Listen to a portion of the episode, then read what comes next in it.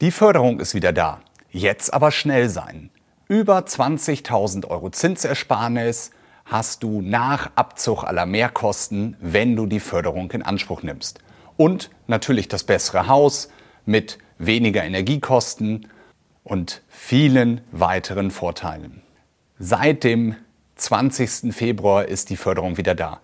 Über zwei Monate haben wir darauf gewartet.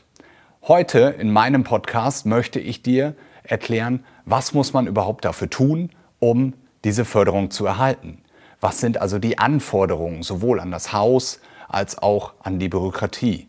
Und die häufigste Frage, die mir in den letzten Tagen gestellt wurde, rechnet sich das denn überhaupt? Kostet es nicht mehr, als es überhaupt bringt? Das kann ich dir vorwegnehmen. Nein, es rechnet sich immer noch sehr gut. Wie viel du sparen kannst, wie die Anforderungen sind worauf du achten musst, all dies erfährst du in meinem neuesten Podcast nach dem Intro. Dein Bauexperte mit Tobias Stahl. Alles, was du zum Thema Hausbau, Sanierung und Nachhaltigkeit wissen musst. Wir haben lange auf diesen Tag gewartet. Die letzten Wochen haben wir immer darauf hingearbeitet, haben für unsere Kunden alles vorbereitet. All die, die im Dezember kurz vor Weihnachten nicht mehr die Bewilligung von der KfW erhalten haben, sondern nun auf den Restart der Förderung gewartet haben. Nun ist es endlich soweit und die Förderung steht zur Verfügung. Aber wie lange halten die 762 Millionen, die die Regierung uns dort zur Verfügung stellt? Sind das Tage, Wochen oder Monate? Wir wissen es nicht. Und dementsprechend aus den Erfahrungen, die wir in den letzten zwei Jahren gemacht haben, können wir dir nur eine Empfehlung geben, wenn du diesen Vorteil in Anspruch nehmen möchtest, wenn du ein zukunftsweisendes Haus bauen möchtest, dann solltest du jetzt schnell sein.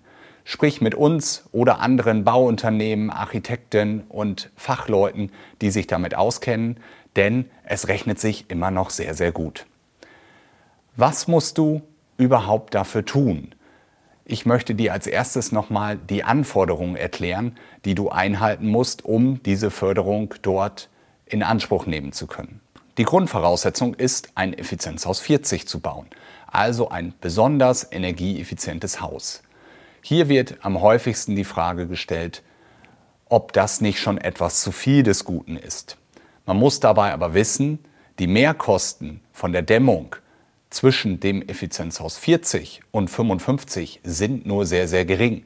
Denn der Standard ist inzwischen das nur 15 Prozent schlechter gedämmte Haus und 15 Prozent bedeutet ungefähr zwei, maximal drei Zentimeter mehr an Dämmung umlaufend um das Haus rundherum.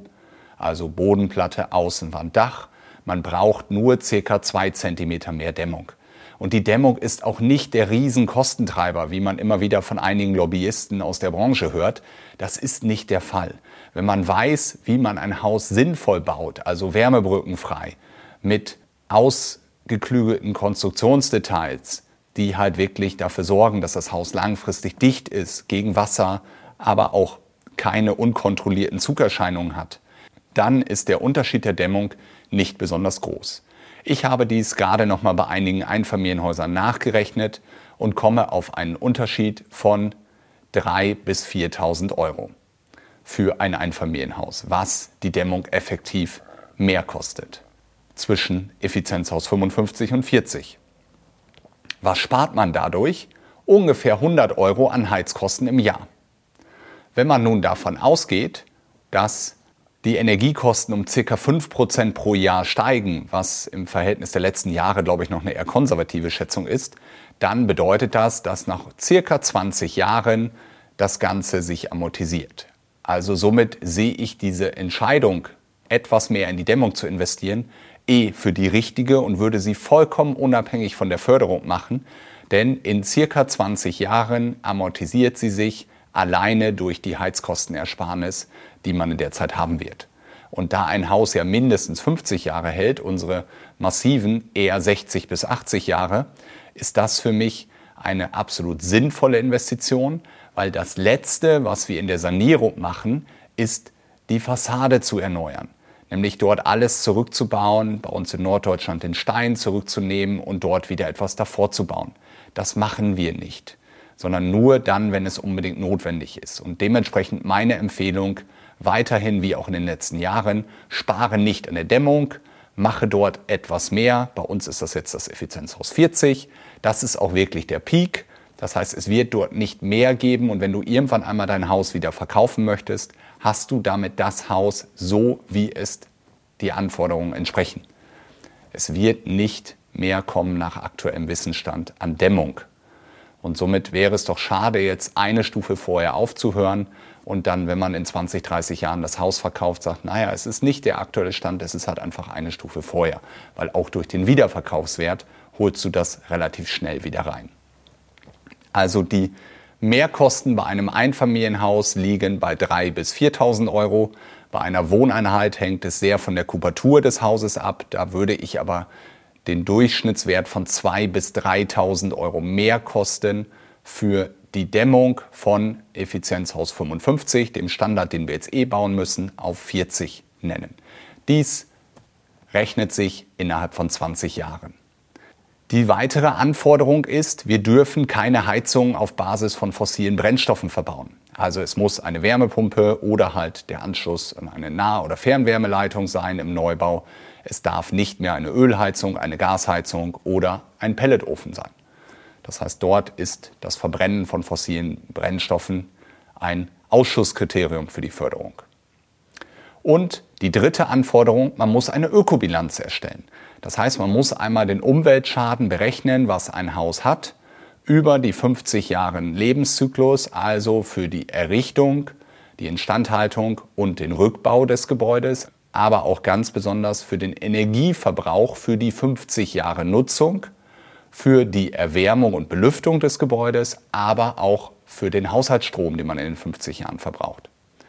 Wie das genau geht, habe ich in einigen vorherigen Folgen ausführlich erklärt. Dementsprechend gehe ich hier jetzt nicht auch mal einmal im Detail drauf ein. Wenn ihr dazu Fragen habt, schreibt mich gerne an oder kommt zu einem meiner Vorträge jetzt in Kürze, zum Beispiel bei den Green Days in Papenburg.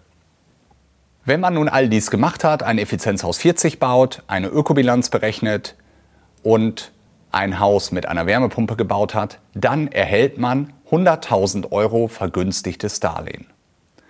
Vergünstigt bedeutet, der Zinssatz, wenn man das Darlehen in 10 Jahren zurückbezahlen würde, liegt bei 1,15 Prozent. Wenn man das Darlehen in 25 Jahren zurückbezahlen würde und 10 Jahre Zinsbindung hat, bei 1,98 Prozent. Und wenn man das Ganze in 35 Jahren zurückbezahlen würde, also die Rückzahlung auf die maximale Länge streckt, bei 10 Jahren Zinsbindung liegt man bei 2,11 Prozent. Das sind die Zinssätze aktuell vom 20.02. der Wiederaufnahme. Natürlich werden die in den nächsten Wochen leicht schwanken und an den Markt angepasst werden, aber man ist aktuell circa 2% niedriger als der Marktzins, der bei knapp 4% liegt, wenn man das Ganze langfristig zurückbezahlt. Wenn man es sogar in 10 Jahren zurückbezahlt, ist man immer noch bei fast 3% Zinsvorteil. Wenn man jetzt darüber hinaus über das Effizienzhaus 40, die Ökobilanz und den Verzicht auf fossilen Brennstoffen in der Heiztechnik auch noch ein Nachhaltigkeitszertifikat nach QNG für sein Haus abschließt und berechnen lässt, dann erhält man sogar 150.000 Euro Förderung. Dafür muss man bei einem der anerkannten Systeme, zum Beispiel dem BNK oder der DGNB, ein Zertifikat abschließen und neben der Ökobilanz noch einige weitere Kriterien berechnen. Das machen wir jetzt schon seit zwei Jahren und haben über 40 Häuser, die nun in unterschiedlichen Stadien sind in der Zertifizierung, haben in dieser Zeit sehr viel dazulernen dürfen und werden immer schneller. Und so konnten wir auch in diesem Jahr nochmal unsere Kosten für die Bürokratie senken, die wir dort aktuell haben und sind noch einmal etwas günstiger geworden für die Leistung des Auditors, also des Nachhaltigkeitsberaters, desjenigen, der diese ganze Zertifizierung begleitet, dich optimal berät und diese Unterlagen für die Zertifizierungsstelle erstellt. Und wenn man all dies zusammenrechnet, hat man 150.000 Euro Darlehen mit einem Zinsvorteil von ungefähr 2%. Wenn man das dann hochrechnet und dort alle Mehrkosten abzieht, also die Mehrkosten für die Dämmung, die Mehrkosten für den Nachhaltigkeitsberater, für den Energieeffizienzexperten, der für die KfW alles überwacht und prüft und für die Zertifizierung selbst, bleiben immer noch über 20.000 Euro Zinsersparnis in den ersten zehn Jahren übrig. Und wenn man das durch 120 Monate teilt, ist man bei knapp 200 Euro im Monat an Vorteil. Also es rechnet sich immer noch sehr gut. Die Mehrkosten sind da. Der Bürokratieaufwand ist auch da, aber er ist nicht bei dir, sondern er ist bei dem Nachhaltigkeitsberater und bei dem Energieeffizienzexperten, den du dafür bezahlst. Also du hast so gut wie keinen Mehraufwand, außer dass du in der Bemusterung darauf achtest, dass du schadstofffreie Materialien dort bekommst. Das würde ich dir aber eh empfehlen, denn niemand möchte Schadstoffe, Giftstoffe oder krebserregende Stoffe in seinem Haus haben. Und somit ist das eh absolut meine Empfehlung für dich, darauf zu achten. Und alles andere an Mehraufwand übernehmen die Fachleute für dich, die du natürlich dafür bezahlst. Aber trotzdem bleibt für dich über 20.000 Euro Zinsvorteil übrig, die du dann dort hast. Also knapp 200 Euro im Monat, die du für 10 Jahre sparst. Und wir drehen das Ganze einmal um Du bekommst das bessere Haus mit niedrigen Energiekosten, mit ganz, ganz vielen Vorteilen, mit einem höheren Wiederverkaufswert und bezahlst dafür effektiv knapp 200 Euro weniger im Monat als das Standardhaus als Effizienzhaus 55 ohne diese ganzen Anforderungen. Also du bekommst das bessere Haus für weniger Geld. Und wer das nicht macht, ist selber schuld. Das Einzige, was einen daran aufhält, ist, dass leider der Fördertopf immer mal wieder leer ist, dass wir nicht das Geld von der Regierung zur Verfügung gestellt bekommen, wie wir brauchen, um im Neubau jetzt wirklich voranzukommen. Und dementsprechend gebe ich dir ganz klar den Tipp, wenn du das in Anspruch nehmen möchtest, wenn du das bessere Haus bekommen möchtest für weniger Geld, wenn du über 20.000 Euro Zinsen sparen möchtest in den nächsten zehn Jahren, dann musst du jetzt schnell sein und schnell deinen Antrag stellen, bevor der Topf wieder leer ist und wir wieder Monate warten müssen, bis das er hoffentlich wieder gefüllt wird. Und somit, wenn du dazu Fragen hast, melde dich gerne bei mir, schreib mir eine E-Mail an info@tobiasstahl oder an podcast.stahl-baumeisterhaus.de und ich will dir gerne die Fragen beantworten. Wenn dich interessiert, wie ich das Ganze berechnet habe, komme zu einem meiner Vorträge oder Webinaren. Da erkläre ich es im Detail. Das würde hier im Podcast den Rahmen sprengen. Und wenn du bei uns aus der Gegend kommst oder wir vielleicht schon mal gesprochen haben, dann melde dich gerne, sodass wir dein Haus einmal planen, ganz unverbindlich und kostenlos und für dich prüfen, ob nicht auch diese Förderung für dich der richtige Schritt wäre. Ich würde mich sehr darüber freuen, dich auf deiner Heldenreise zu deinem Traumhaus begleiten zu dürfen. Dein Bauexperte mit Tobias Stahl. Alles, was du zum Thema Hausbau, Sanierung und Nachhaltigkeit wissen musst.